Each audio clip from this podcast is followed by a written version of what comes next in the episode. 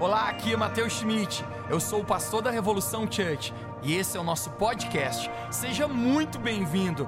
Eu espero que essa mensagem encoraje a sua vida e construa fé no seu coração.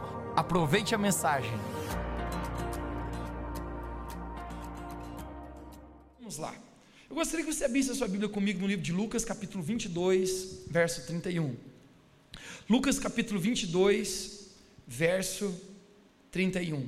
Diz assim: Simão, Simão, eis que Satanás vos pediu para peneirar como trigo. Você pode repetir comigo, diga, peneirar como trigo. Mas eu roguei por ti, para que a tua fé não desfaleça.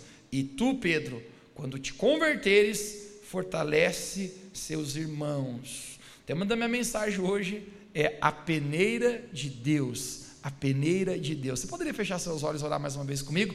Jesus, obrigado porque tu estás aqui hoje. Obrigado pelos próximos minutos que agora nós vamos receber a tua palavra. A gente está com o coração aberto e está empolgado.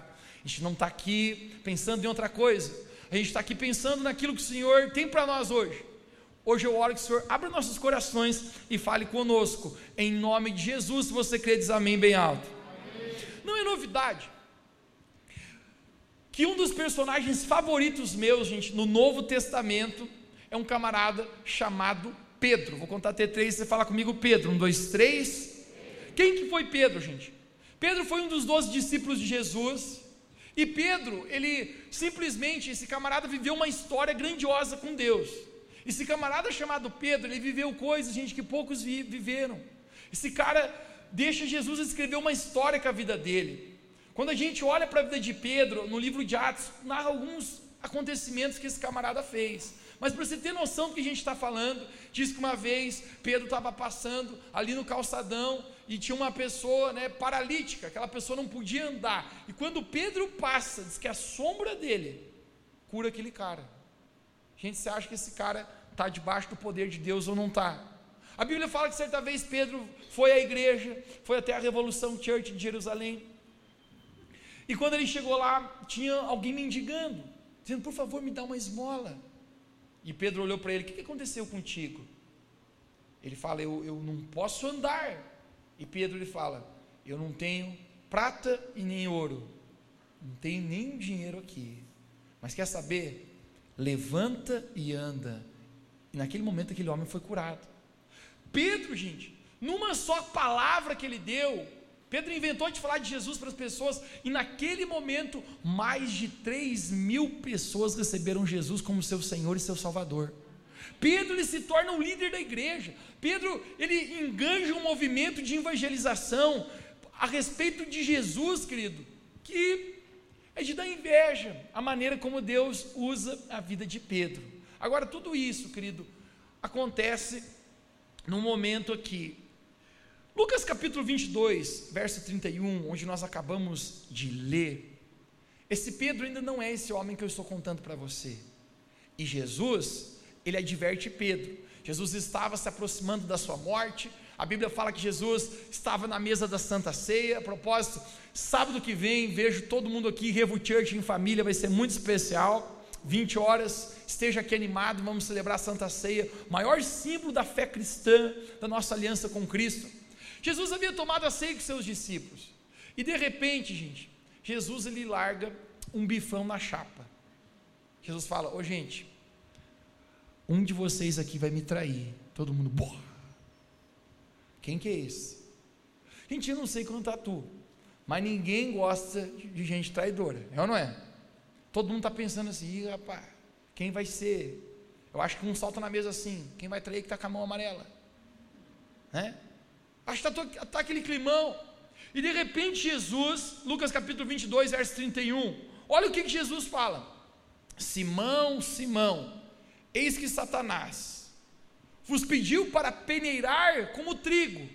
Eu fico imaginando Pedro com aquele olhão estralado assim para ele. Hã? Eu roguei por ti, Pedro, para que a tua fé não desfaleça. Pode repetir comigo, a minha fé não desfaleça. Gente, nesse momento, qual é a batalha que Pedro vai travar? A primeira batalha que Pedro vai travar é a sua fé vai ser testada. A sua fé vai ser testada. Olha para mim novamente. É importante a gente entender, gente, que os discípulos, eles pensavam que Jesus se tornaria o líder político daquela época. Eles pensavam que Jesus ia governar, que Jesus ia ganhar as eleições de lavada. Imagina, tem cego vendo, tem paralítico levantando, tem surdo ouvindo, tem vale alimentação e Bolsa Família rodo para o pessoal. A Bíblia fala que Jesus alimentou uma multidão de mais de 5 mil homens, apenas com dois peixes e cinco pães. Tem vale alimentação pegando. O povo está com Jesus. Lucas capítulo 9 fala que Jesus se retirava para um lugar deserto. E o pessoal dizia: Onde está o cara? Onde está o cara? E o pessoal descobriu onde ele estava. Viram que ele tinha feito um check-inzinho no Instagram para tomar um cafezinho. E o povo ia de atrás. As multidões iam de atrás de Jesus. E os discípulos estão pensando o quê?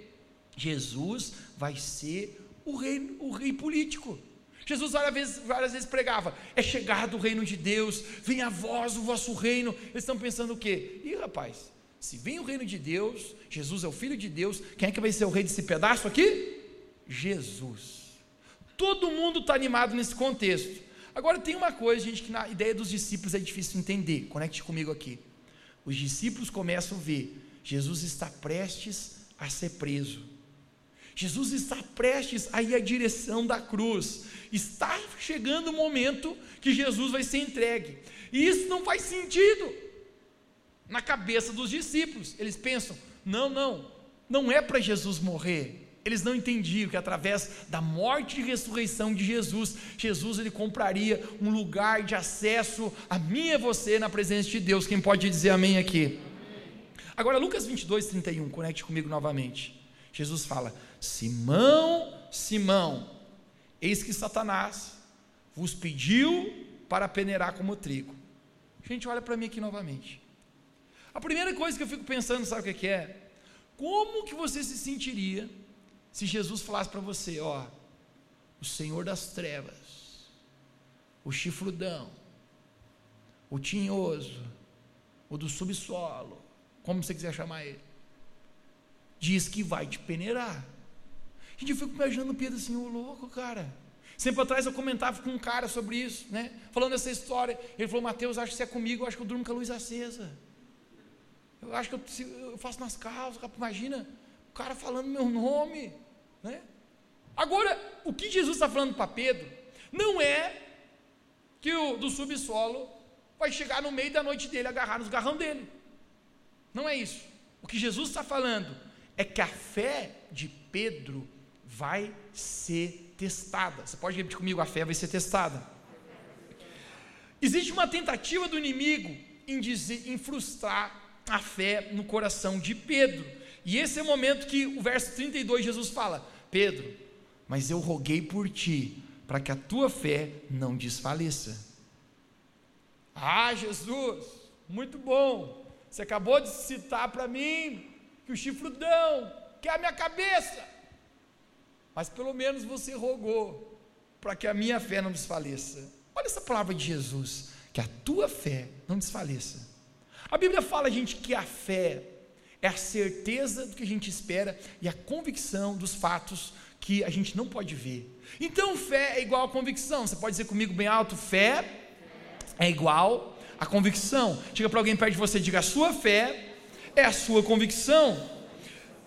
A sua fé é o que mantém você na jornada de amor a Deus. Hoje você veio aqui nessa noite nesse final de semana de feriado. Sabe por quê? Porque existe fé no seu coração. A sua fé é o que mantém você na corrida, na jornada em buscar Deus, em, em, perseverar com o Senhor Jesus. Agora, eu cresci, gente, a minha vida na igreja. Você conhece, a maioria aqui conhece a minha história. Eu digo que eu tenho mais tempo dentro da igreja do que tempo que eu tenho dormindo. Uma vez eu até pensei em transportar minha cama para a igreja, tanto tempo que eu ficava lá. Uma frase que eu vivi e eu cresci ouvindo é uma expressão dizendo assim: o Deltrano esfriou na fé. Quem já ouviu essa expressão? Esfriou na fé. Balança a mão aí, quem já ouviu? O que, que significa isso? O que, que significava isso?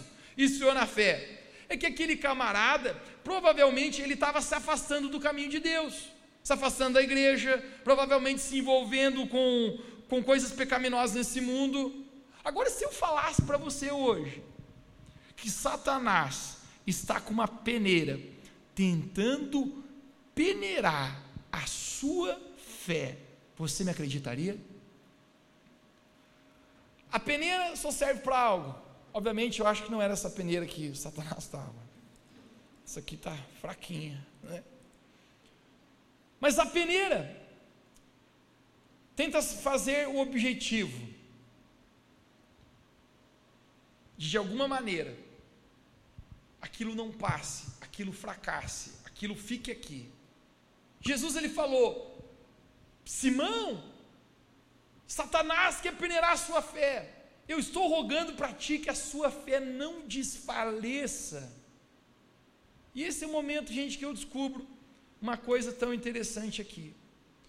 1 Pedro 5,8, próprio apóstolo Pedro, o qual passou por experiência, mais para frente ele vai escrever algo interessante. Ele diz assim: sede sóbrios, vigiai, porque o diabo, vosso adversário, anda ao derredor bradando como leão, buscando a quem possa tragar. Olha só, gente, ele está buscando a quem possa tragar. Diga para alguém perto de você que não seja tu e nem eu. ele anda de redor como um leão. Você já viu? Sempre atrás estava vendo uma reportagem. E eles estavam falando a respeito de leões na África. Ele, esse guia turístico contava que, um, que normalmente eles vão durante o dia, porque a noite é perigoso, mas eles tinham recebido um casal tão eufórico. Quando eles chegaram na África, eles queriam naquele dia dar uma volta na selva. E o guia turístico falou assim: Moneal Stalks, né, tutu, dinheiro, passo aqui que eu levo. E levou eles num jipe, e eles estavam andando por aquela selva, e parece que está tudo tranquilo. E de repente, se quando eles se deram conta, tinha uma ninhada de leões. Esse guia turístico falou assim: ó, gente, ninguém faz nada, não se mexe no jipe e fica todo mundo junto. Porque se alguém se separar um do outro, um abraço para o gaiteiro, Parque da Saudade, Cruz das Almas, Penha. Os três destinos que tem aqui em Lages, caso você queira, né? E mais cedo. Como o leão. O leão, gente, ele fica ao derredor, buscando uma presa. Agora o apóstolo Pedro está dizendo o quê? Que a gente tem que ser sóbrio e vigiai. Diga comigo, vigiai. Porque nós temos um adversário, ele falou, que está buscando tragar alguém. O que é esse tragar? É peneirar a fé, é fazer com que desfaleça a fé. Existe uma estatística que para cada um cristão dentro da igreja no Brasil, existe um desviado lá fora no mundo. Obviamente, quando se fala a palavra desviado, não sei por que usam essa expressão, ou talvez imagine por quê. Mas você sabe qual foi o apelido que deram para os primeiros cristãos no livro de Atos? Falaram que o apelido deles era os do caminho. Olha só, as primeiras pessoas a seguirem Jesus apelidaram eles de aqueles do caminho. Então, obviamente, se você não está no caminho, você está o quê? Você desviou do caminho. Você estava e você desviou. Talvez é por isso a expressão chamado desviado. Mas a estatística é, gente, que para cada uma pessoa dentro da igreja, tem um camarada que um dia ele estava dentro da igreja, que um dia ele estava servindo a Deus, que ele teve uma experiência com Jesus, que ele foi tocado pelo Espírito Santo em algum momento, esse camarada se desviou e se afastou. E a razão disso, gente, é porque provavelmente essas pessoas foram peneiradas por Satanás e a fé deles desfaleceu.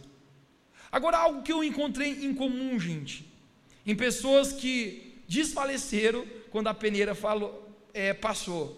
Pessoas que normalmente, gente, acabam se perdendo no caminho, são pessoas que vivem por sentimentos e não por fé. Você pode repetir comigo, diga sentimentos versus fé. O contrário de você agir por fé é você andar por sentimento. E essa é a razão, gente, que eu creio que muitos ficam na peneira, porque andam por sentimentos e não por fé. Nós nunca podemos dar preferência aos nossos sentimentos acima dos princípios da palavra de Deus na nossa vida. Nem todo momento, gente, os meus sentimentos estão enganjados com as minhas convicções. Sim ou não? Esse tempo atrás, um rapaz aproximou para mim e falou assim: Mateus, eu às vezes eu, eu não tenho vontade de ler a Bíblia, e eu não leio. Eu falei: Pois é, rapaz, mas não é porque você tem vontade que você tem que ler. Eu falei para ele: Tem dia que eu não tenho. Ele falou: Sério? Eu falei: Sério? Tem dia que eu estou louco para ver um Netflix. Você já viu? Mateus, tem dia que eu não estou com vontade de orar e eu não oro. E eu também. Mateus, é sério que tem dia que você não está com vontade. Tem dia que eu não estou querendo nem passar perto da oração. Mas eu não faço porque eu sinto. Eu faço porque eu sei que a minha fé e a minha convicção precisam me levar a um lugar de relacionamento com Deus. Sentimentos, querido, muitas vezes vão ser oposto às nossas convicções. E agora, todos que vivem, gente, debaixo de sentimentos, em algum momento vai ser peneirado e a fé tende a fracassar. Agora, todos nós, a gente temos sentimentos, temos desejos contrários à, à vontade de Deus. Eu chamo isso, querido, de um conflito de vontades. Todos nós temos conflitos de vontades. O próprio Jesus, olha que interessante. A Bíblia fala que quando Jesus estava no jardim do Getsemane, Jesus ele estava se aproximando da sua morte. E esse jardim no Getsemane era um lugar na localidade de Israel, em Jerusalém, e Jesus costumava ir lá. Quando Jesus estava se aproximando da sua morte, Jesus vai para lá. Se Jesus morasse aqui em Lares, para onde ele iria? Para o tanque. Talvez. Ou o Morro da Cruz, né? Quem sabe? Mas o simples fato é que Jesus vai lá e Jesus começa a orar. E Jesus faz uma oração a Deus, que, gente, olha o conflito de vontades aqui. Jesus ele começa a entender o que é se aproximar. Ele pensa, ih, rapaz, vou tomar uma chicotada na bunda, na cara, nas costas, no zóio. E Jesus começa a sentir, gente, a tensão da morte. A Bíblia fala que Jesus ele começa a transpirar sangue. Gente, olha a aflição de Jesus. Jesus ele traz três discípulos para ele.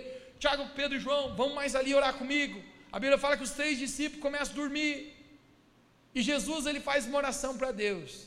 Ele fala: Deus, se possível, afasta de mim este cálice. A palavra cálice, gente, em toda a Bíblia, desde o Velho Testamento, não é uma palavra boa. Sempre que você vê a palavra cálice, está se referindo à dor, está se referindo à ira, cálice da ira, o cálice da dor. Jesus está dizendo, em outras palavras, Deus, se possível, eu não gostaria de morrer agora na cruz aqui. Mas olha o que Jesus fala: mas não seja feita a minha vontade, mas seja feita a sua vontade. Você pode repetir comigo nessa noite que não seja feita a minha vontade, mas seja feita a tua vontade. Existe um conflito, gente, de vontades aqui. Você consegue entender? Jesus está dizendo, ih rapaz, a Bíblia é enfática em mostrar a humanidade de Jesus. Quando Jesus estava aqui na terra, Jesus era Deus, mas a Bíblia fala que ele se esvaziou e largou a forma de Deus, tomou a forma de homem. Toda a limitação, querido, que, que eu e você temos, Jesus também teve. Algum tempo atrás, um doidão me perguntou: Mateus, será que Jesus tinha tentação? Eu falei, mas claro. A Bíblia narra três tentações. Mas em outro versículo encontra dizendo que Jesus foi tentado, gente, em toda sorte de tentação. Se doidão perguntar para mim, será que Mateus, Jesus tinha uma tentação para as gatinhas da época? Eu falei, mas é claro, rapaz. Você acha que rapadura é doce, mas não é mole. Jesus era tentado, foi tentado em tudo. A Bíblia é enfática em mostrar a humanidade. Quando Jesus chega no jardim, ele vai ser transparente, ele vai dizer: Deus, se possível, a minha vontade não é morrer. Eu acho que a coisa ficou mais tensa do que eu imaginava. Mas olha o que Jesus fala: não seja feita a minha vontade, mas seja feita a tua vontade. Sabe o que Jesus está dizendo? O meu sentimento aqui agora, rapaz, não está legal morrer, mas eu não vou agir por sentimento, eu vou agir nesse momento por fé. Existe um conflito de vontade. O próprio apóstolo Paulo nos fala em Gálatas capítulo 5, 17, é tão enfático essa luta, ele diz: portanto, a carne luta contra o espírito, e o espírito contra a carne, e elas se opõem um ao outro. Quem já descobriu, gente, que existe uma, de maneira direta um, um conflito de vontades entre o teu espírito e a tua carne. O teu espírito quer as coisas de Deus, teu espírito quer viver em santidade para que você possa se aproximar de Deus, mas a tua carne pensa numa carne safada. A carne não se converte. Um outro tempo atrás, um rapaz com Mateus, olha, eu estou lutando contra o pecado, não está fácil. E ele falou para mim: Até quando eu vou precisar lutar? Eu falei: Até você morrer e estiver com Jesus. Ele, ah, não acredito. Eu, sim. Porque a carne não converte, querido. Todos nós temos desejos, e o apóstolo Paulo está falando: tem desejo pecaminoso, tem desejo para lá, a nosso espírito quer as coisas de Deus, a nossa carne não quer as coisas de Deus. Gente, isso é tão enfático quando a gente descobre que se eu viver por sentimento, querido, eu vou comprometer a minha fé. Quem entende o que eu estou falando aqui pode dizer amém. amém.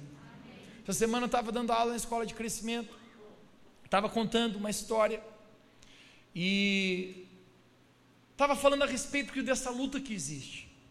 Quando eu estava quase terminando a minha faculdade, a gente foi para uma universidade no oeste aqui de Santa Catarina, para a gente fazer um intensivo de uma matéria.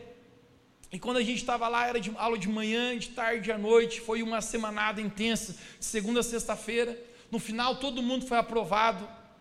E aí foram fazer um churrasco, né? um churrasco de comemoração. Né? Propósito, existe alguém que vai comer um churrasco hoje? Amanhã é feriado? Se tiver alguém, me convida, que eu estou afim de comer um churrasco também aqui. O pessoal estava comendo um churrasco, todo mundo feliz, todo mundo aprovou, né? Também era fácil demais, o cara reprovasse era muito burro, né? Até nós, mais burro, aprovou. Então imagina quem não ia aprovar.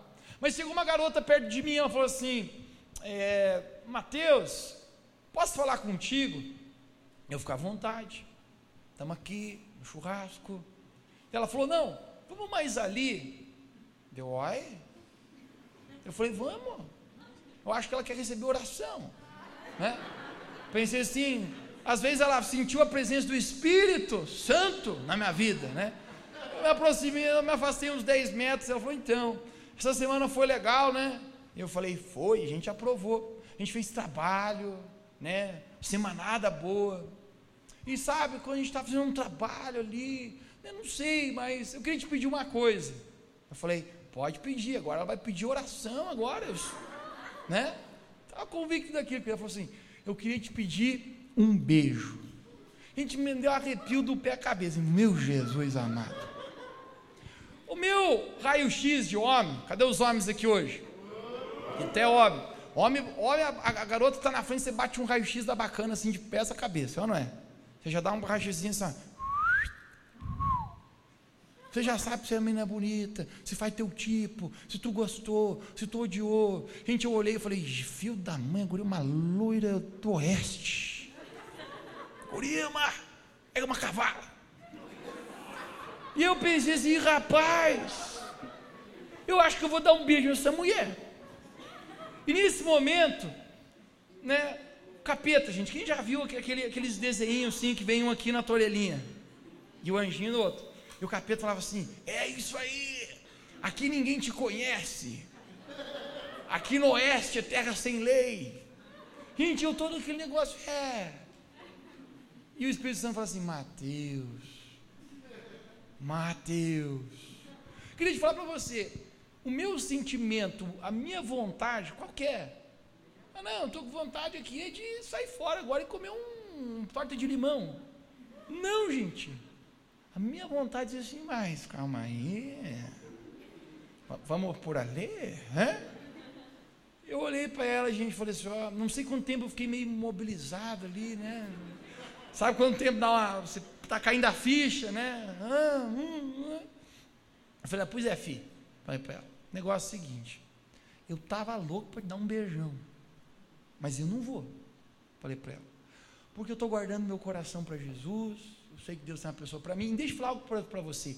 Você sabia que você tem um grande valor. E tudo que tem valor deve ser guardado para o tempo, para o lugar, para a pessoa certa. Eu falei, Existe uma pessoa, um dia que vai te amar, uma pessoa que você vai poder se entregar dessa maneira. Gente, quando eu falava isso para ela, eu notei que caiu uma lágrima do olho dela que é assim. Até hoje eu não sei se é porque Jesus tocou, ela não ganhou o beijo. Estou brincando, gente. Isso é zoeira já. Mas o que, que eu entendo, querido? Que os meus sentimentos estavam aonde? Não, vamos embora. Se eu e você vivemos por sentimentos, a peneira vai vir na nossa vida e a nossa fé vai desfalecer. Agora, a minha convicção dentro de mim dizer o quê? Olha, Mateus, mulher está aí, mas você sabe, viva em santidade, se separe. Querido, e todos nós temos dificuldades. Tempo atrás um cara chegou e me procurou assim, Mateus, eu preciso falar contigo. E eu estou com muita vergonha de falar isso. Eu falei, não, meu filho, senta aqui, pode, pode falar. Ele falou, tá bom. E quando ele foi falar, falei assim, não, mas acho que também não vou mais falar. Eu, o que, que é isso, rapaz? Estou aqui, fala. Ele falou, tenho muita vergonha de falar isso. Eu falei, rapaz, eu ouvi tanta coisa ruim nessa vida, tanta história caótica, que eu acho que você não vai me impressionar. Mas estou aqui para ti, se não quiser falar, tudo bem. Se tu quiser falar, eu, eu posso orar por ti de qualquer maneira. Ele falou assim: tá bom, Mateus, vou falar. Deixa eu falar para ti, Mateus. Eu estou com uns desejos estranhos aí. Estou com umas ideias ruins. E eu falei: é? O que, que é? Ele falou assim: ah, eu tenho vergonha. Eu fala de uma vez, rapaz. Pelo amor de Deus. Ele falou: tá bom. Eu estou com vontade de traçar minha sogra. E eu falei: o quê? Eu já vi gente querendo matar a sogra, mas traçar a sogra. E ele falou: Mateus, é verdade. Eu não sei de onde veio isso aqui na minha vida. Eu estou com a minha, a minha mulher ali, feliz. Fui na casa da sogra. E a sogra estava lá, meio, meio no sofá. E, e veio uns pensamentos ruins na minha cabeça. E ele falou: Mateus, eu sei que isso aqui não é de Deus. Eu falei para ele: ah, meu filho, não é mesmo. A peneira de Satanás e da tua sogra está querendo te pegar. Eu botei a mão, gente, no ombro dele, orei com ele, repreendemos aqueles pensamentos, repreendemos aquelas setas. Depois de três semanas, esse rapaz me procurou e falou assim: Mateus, aquele dia que a gente orou, isso aí sumiu da minha vida. Mas sabe por quê, querido? Todos nós, em algum nível, enfrentamos desejos, coisas que a gente sabe que nos conduz para longe do Senhor. Agora, se eu e você formos ouvir os nossos sentimentos, e não a nossa fé. Quando o inimigo, que anda como um leão ao derredor, vir nos peneirar, a gente vai desfalecer na nossa fé. Quantas pessoas, querido, desfalecem em sua fé? Novamente eu falo essa frase: nós nunca podemos dar preferência aos nossos sentimentos acima dos princípios da palavra de Deus. Quando eu estou ouvindo meus sentimentos, então, se eu fui machucado, se alguém pisou no meu calo, eu digo, então não vou mais perdoar, então eu não vou mais na igreja. Se eu estou andando nos meus sentimentos, eu recebo um convite para ir num lugar que eu sei que Jesus não iria. Mas aí meus sentimentos dizem, ai, você deveria ir, e é onde você vai. Esses tempos atrás eu recebi uma figurinha no WhatsApp, que eu achei muito interessante. A figurinha dizia assim, ó, não é errado se te faz feliz assinado diabo. Bem pequenininho assim no canto. A pessoa mandou, não errado, se faz feliz. Eu olhei, nossa, rapaz, mas essa pessoa está fora da ideia. Eu fui olhar bem a figurinha, estava bem no cantinho escrito assim: assinado diabo. Queria falar uma coisa para você. Muitas vezes os nossos sentimentos não acompanham a nossa convicção. Verdade ou mentira? Verdade. Muitas vezes, querido, eu não sinto vir para a igreja. Tempo atrás, eu até nem ia vir, eu lembrei que eu tinha que pregar e eu vim. Tem momentos, querido, que o nosso sentimento não está enganjado. Tem momentos que você está você, o teu espírito quer viver uma vida de santidade, mas o teu sentimento quer levar você para outro caminho. E esse é o momento, gente, que eu descubro que a nossa fé vai ser peneirada por Satanás. Se existe um adversário, querido, do qual eu e você não podemos ver, mas a Bíblia fala que Ele é o adversário das nossas almas. O quanto Deus nos ama, o quanto Deus quer que nós vivamos seus planos, seus propósitos. O inimigo está com aquela peneirinha aqui passando. Quem que eu vou peneirar? Quem que eu vou fazer fracassar? Quantos, gente, já fracassaram na vida com Deus? Romanos 1, 17, o apóstolo Paulo nos diz: Mas o justo viverá por sua fé. Você pode repetir bem alto comigo nessa noite? Diga: O justo viverá por sua fé. Segundo teste que Pedro vai passar, o seu amor vai ser provado. Gente, nós falamos muito e gostamos de falar, isso é maravilhoso realmente. De fato, o quanto Deus nos ama. Quem crê aqui que Deus nos ama, diz um amém bem alto onde você está. Mas deixe-me perguntar para você, eu quero fazer outra pergunta. O quanto você ama Deus? Nós sabemos que Deus nos ama, mas o quanto você ama a Deus? Tem uma molecada, gente, às vezes que ele parece que o camarada não entende. Ele acha que Deus está ali à disposição dele. Ele acha que Deus foi criado para ouvir as orações dele, atender tudo que ele pede. Gente, e obviamente, quando nós oramos ao Senhor, Ele nos abençoa, Ele nos ouve, a gente pode mover a mão de Deus sobre a nossa vida. Mas eu descubro, querido, que não foi Deus que foi criado para me amar. Eu fui criado para amar Deus. Eu fui criado para adorar a Deus. Eu fui criado para buscar a Deus. O propósito da minha existência só se encontra quando eu estou no caminho com Deus. Você sabia que o nosso amor vai ser provável, provado? E o nível do nosso amor sempre é o nível da nossa obediência. É isso que eu descubro numa história, Gênesis capítulo 39, que conta a história de um, de um homem chamado José. A Bíblia fala que esse homem é integramente íntegro. Em toda a história de José, eu não consigo ver nenhum pecado na vida dele, consigo ver uma atitude de imaturidade, mas nenhum pecado. Tem dois camaradas no Velho Testamento que não, a Bíblia não narra nenhum pecado, que é José e Daniel, que são, na verdade, figuras do próprio Jesus. O resto, não que não foi homem de Deus, mas a Bíblia faz questão de mostrar acerto faz questão de mostrar erro. Semana passada a gente falou de Davi aqui, quem lembra? A Bíblia não é, não passa a mão a ninguém, gente. Até porque eu acho que muitas vezes nós aprendemos com os nossos erros. Mas é interessante que esse homem chamado José, a Bíblia fala que ele era um homem temente a Deus. Conecte essa palavra aqui, temente ao Senhor. Em algum momento, o Zé trabalhava para Potifar. Esse era o nome do chefe dele. Esse Potifar é um homem rico, obviamente, homem de muitas posses, e ele tem uma mulher provavelmente bonita. Tempo atrás um cara argumentava comigo, Mateus, será que a mulher de Potifar era bonita? Falei, rapaz, o cara era rico. Você já viu um cara rico com mulher feia? Falei, não, a menina era esbelta, igual as mulheres da Revo Church. Tá tão fraquinho, eu tenho falado, me ajude a te ajudar, né? Vamos falar semana que vem sobre autoestima e amor próprio. Estou brincando.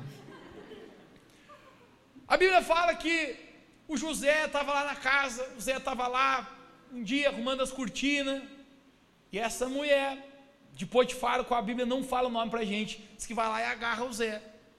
Ela olha os músculos do Zé, o Zé estava levantando um supininho, estava tomando whey protein, estava no gargalo.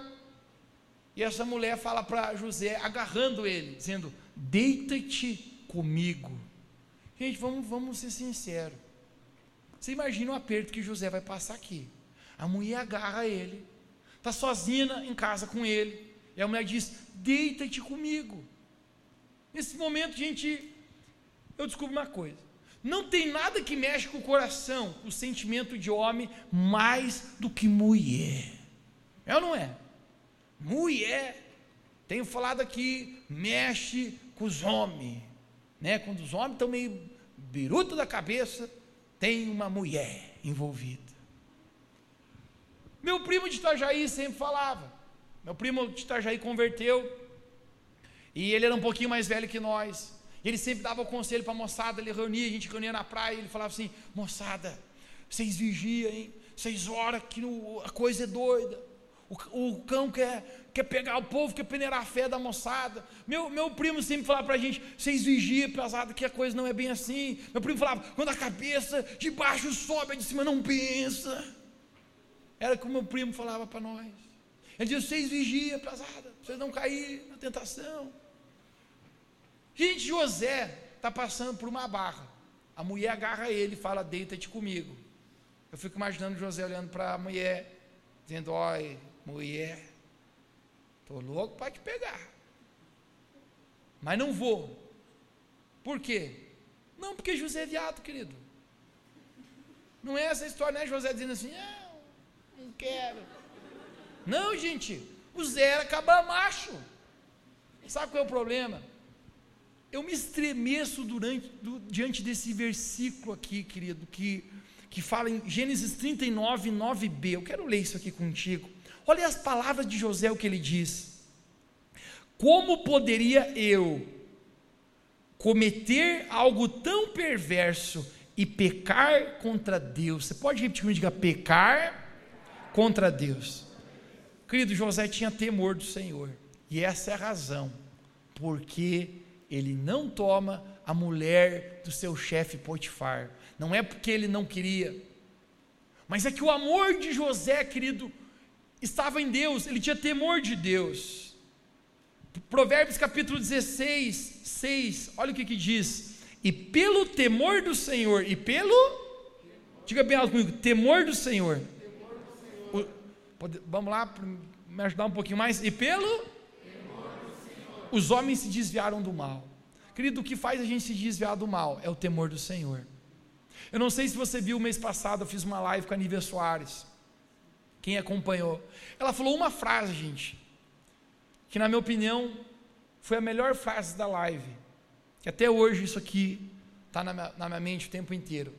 Ela falou assim: Mateus, não tem como eu amar a Deus sem temê-lo. Não existe amor sem temor. Eu não posso amar o Senhor se eu, se eu não temê-lo. Não existe nada mais terrível, gente, para um cristão. Quem aqui é cristão, seguidor de Jesus? Não existe nada mais terrível para um cristão, gente, do que perder o temor do Senhor. Se acostumar com o pecado. O camarada encosta no pecado, ele já nem sente mais que encostou. Ele está num ambiente de pecado e ele não se sente mal com aquilo.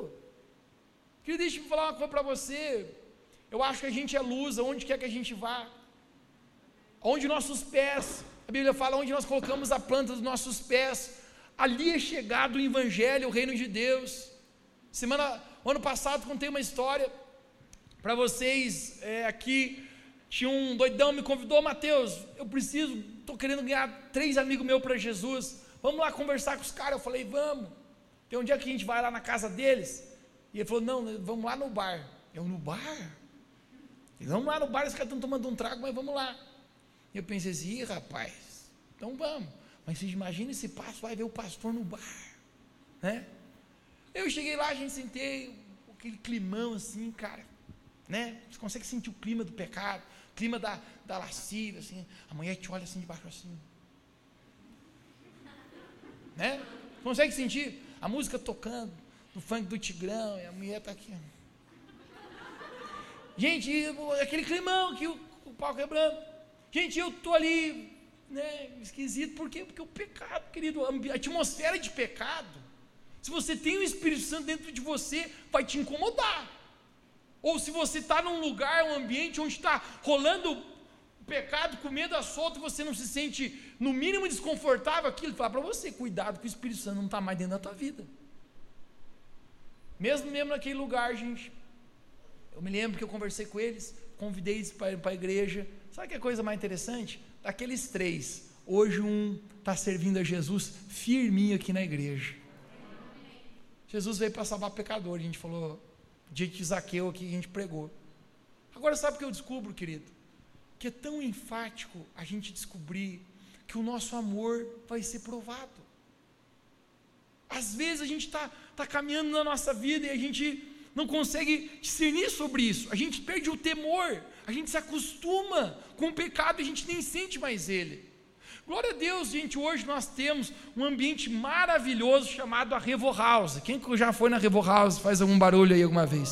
Se você não foi ainda, gente, quero motivar você. Essa terça, inclusive, nós estamos abrindo a sala de oração para todas as pessoas da igreja, seis e meia da manhã, meio-dia e quinze e seis horas da tarde. Você vai ser bem-vindo lá estar conosco orando.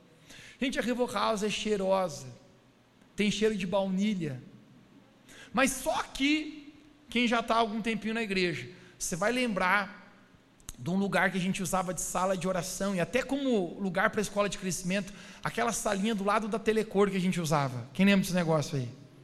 Gente, aquela sala tinha um cheiro terrível. É, não porque não limpava, mas é porque tinha um esgoto lá e sempre ficava um cheiro ruim. Então todo mundo que entrava na sala, o cara entrava assim, ó, era engraçado. Uma vez um entrou assim, pô, oh, peidaram aqui, pô. Né? O cara falou, gente, que vergonha. E os visitantes lá, por meu Deus. E todo mundo que entrava, a gente era, era chegar, estava para filmar por YouTube. E o cara entrava com sorriso, e quando ele entrava, assim, Mano, coisa terrível, né? Fica aquele olhar de, olhar de acusação, né? Pensando, quem que é o porco aí, né? Agora, olha que interessante. As pessoas entravam ali e depois de cinco minutos o camarada não sentia mais cheiro nenhum.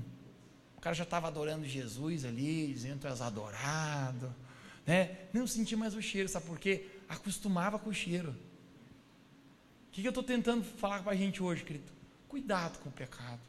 A gente pode se acostumar com o pecado quando a gente vê, a gente nem está mais sentindo ele. A gente está cheirando pecado, a gente está cheirando coisa ruim, está destruindo a nossa vida, está destruindo a nossa família, nossos planos, nossos propósitos, nossos relacionamentos, nossa vida com Deus, e a gente não consegue ver.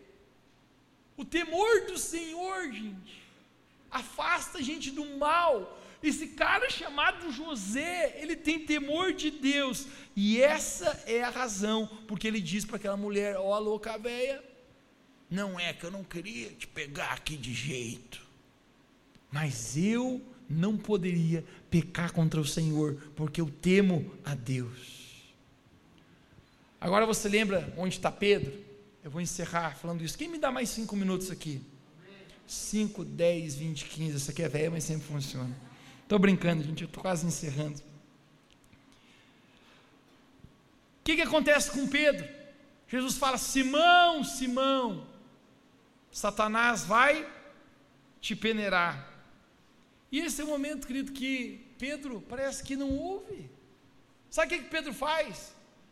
Prende Jesus, Pedro vai para o meio da galera, e chega alguém e fala: Olha o teste de Pedro, o teste do amor de Pedro aqui.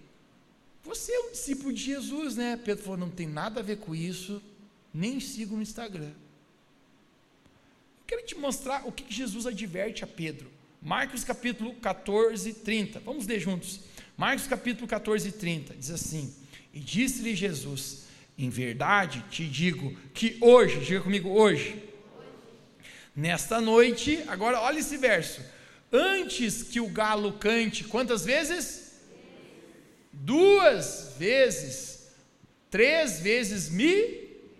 Gente, Jesus fala para Pedro: Ô Pedro, antes que o galo cante, e esse é o momento, gente, que eu descubro o que está acontecendo aqui. Ó. Pedro está lá.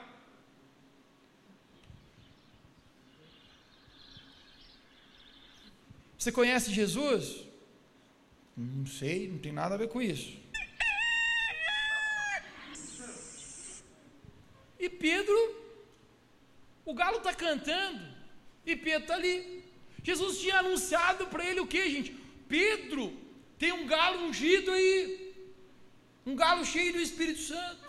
O galo é cristão, convertido, tem a carteirinha de membro da igreja. Ele vai cantar a hora que se negar. Oh, você é um discípulo de Jesus, não é ao jeito que você fala, parecido com Jesus.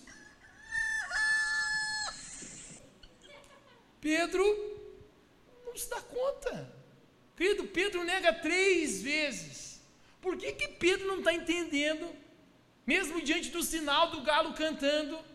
Que deixe-me falar uma coisa para você, querido. Quando a gente se acostuma com o pecado, a gente para de ser sensível à voz do Senhor. Às vezes o inimigo, o, o inimigo não, às vezes Deus está tentando falar conosco.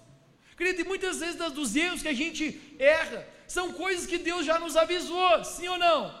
Teu líder de GPS, uma pessoa que te ama, teu pai, tua mãe, ou a própria palavra de Deus falou contigo, falou: cuidado, cuidado com essa louca, velha, cuidado com esse vagabundo, não vai, cuidado com esse pecado, cuidado. E o camarada tá, não, ele, tá, ele não está ouvindo o galo cantar, sabe por quê? Quando a gente se acostuma com o pecado, querido, a gente perde o temor do Senhor, a gente não consegue ter percepção espiritual das coisas. Pedro está na roda e. Esse galo morreu aqui, acho que Pedro matou esse último aqui. Não consegue entender o que está acontecendo aqui. Pedro nega Jesus três vezes, e agora a Bíblia fala para a gente, no verso de 14, se não me engano, é 61, 61.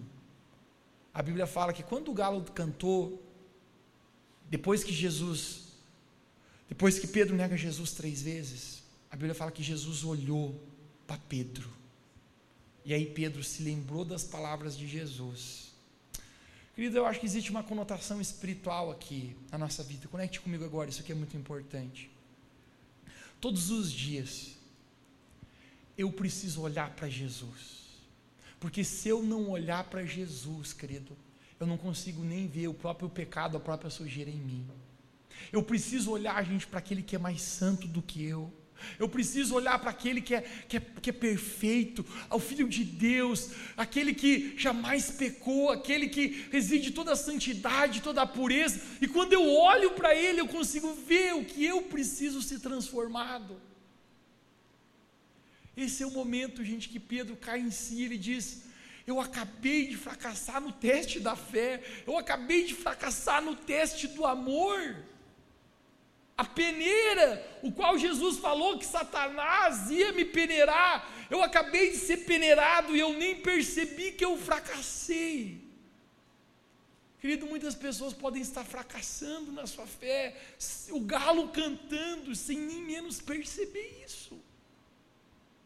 Existe um adversário que quer nos, nos peneirar. Mas esse é o momento, gente, que eu descubro que Jesus sempre tem misericórdia e amor pela nossa vida. Na minha opinião, sabe o que eu vou dizer para você?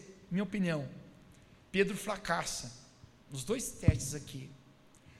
Pedro é peneirado e ele não passa, gente. No peneirão, Pedro não passa. Pedro negou Jesus, não foi nenhuma nem duas, foi três vezes. Quando Jesus estava na cruz, aonde está Pedro? Você já descobriu que a Bíblia narra apenas duas pessoas que estão aos pés da cruz? Você sabe quem é? João e Maria. Aonde está Pedro? Querido, ninguém sabe. Mas o que a gente sabe é que Pedro abandona a vida com Deus. A Bíblia fala que Pedro volta à velha vida. Quem lembra o que Pedro fazia quando Jesus chamou ele? Pedro era um pescador. Sabe o que Pedro volta a fazer? Ele volta a pescar. João capítulo 21, eu quero encerrar contando isso para você. Jesus ele morre e Jesus ele ressuscita. Quantos aqui creem que Jesus ressuscitou ao terceiro dia? Jesus ele ressuscita e sabe de quem Jesus vai de atrás? de Pedro, cara. Mateus, será que Jesus não deveria estar chateadão com Pedro?